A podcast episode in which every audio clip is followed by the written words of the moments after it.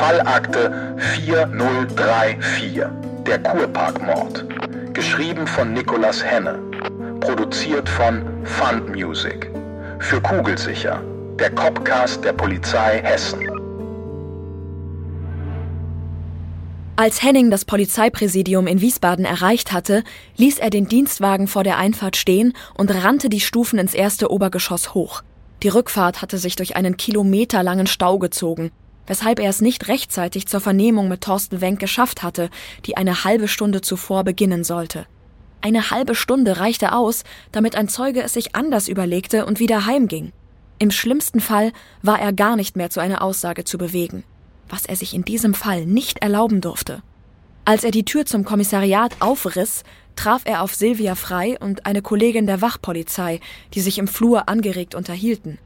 Die Kollegin hielt drei prall gefüllte Spurensicherungsbeutel in der Hand, die ihr beinahe aus der Hand fielen, als die Tür hinter ihnen krachend ins Schloss zurückflog. Ist alles in Ordnung, Henning? Entschuldige, Silvia, der Verkehr war die reinste Hölle. Ist Thorsten Wenk schon da? Die Vernehmung war für zwei Uhr angesetzt. Hat dich Natalie nicht erreicht? Sie sollte dich anrufen und dir mitteilen, dass die Vernehmung für heute ausfällt. Henning zog sein Smartphone aus der Hosentasche und blickte auf ein dunkles Display. Ich hätte es wohl heute Nacht mal laden sollen. Was ist denn passiert? Der Verkehr in Wiesbaden war bei weitem nicht so dicht wie auf der A66. Trotzdem kamen sie mit ihrem Dienstwagen nur schleppend voran. Henning bog rechts auf die Erich-Ollenhauer Straße ab, die in Richtung Klinik führte, und versuchte, all die neuen Erkenntnisse in ein passendes Gesamtbild zu fügen. Glaubst du, Wenk hat etwas mit den beiden Morden zu tun? Ich meine, was bewegt jemanden dazu, so etwas zu versuchen? Das ist kein Schuldeingeständnis, das ist mir bewusst. Aber verdächtig finde ich das schon, dass er ausgerechnet am Tag seiner Vernehmung. Du weißt schon. Ich hoffe, du verzeihst mir diese Frage. Aber ich möchte verhindern, dass du dich zu sehr auf eine mögliche Täterschaft festbeißt, auch wenn es nach wie vor nicht auszuschließen ist. Was würdest du tun, wenn deinen beiden Zwillingen etwas zustoßen würde? In einem Moment, in dem man glaubt, dass man alles verloren hat, was einem wichtig ist. Beide schwiegen während der restlichen Fahrt. Henning verstand, worauf seine Vorgesetzte hinaus wollte.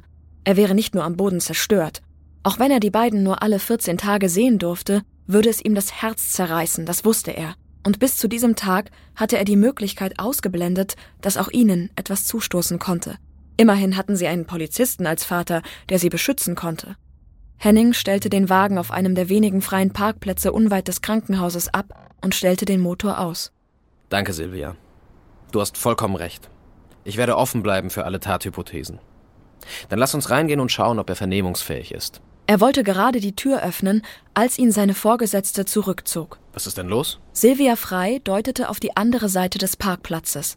Thorsten Wenk stand dort, angelehnt an ein Auto, und rauchte eine Zigarette. Wenige Sekunden später hielt ein schwarzer SUV direkt neben ihm. Wenk warf seine Kippe fort und stieg ein. Was tun wir jetzt? Der SUV wendete und fuhr langsam in Richtung Ausgang. Dann bog er nach rechts ab in die Richtung, aus der sie gekommen waren. Fahr ihnen hinterher. Ich nehme an, Sie werden aufs Präsidium fahren. Immerhin hat er einen Termin bei uns.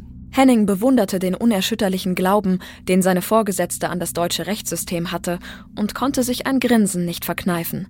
Dann startete er den Motor und folgte dem SUV durch den dichten Stadtverkehr. Als sie die Augen öffnete, fing die Welt über ihr an, sich zu drehen – Tränen stiegen ihr in die Augen, und mit aller Macht wehrte sie sich dagegen, erneut ohnmächtig zu werden. Mühsam rappelte sie sich auf und schleppte sich durch den dunklen Raum, in dem sie zurückgelassen wurde. Mit ihrer rechten Hand drückte sie auf ihre Wunde am Bauch, die bedrohlich blutete. Sie hatte nicht mehr viel Zeit, um zu verhindern, dass der Plan aufging.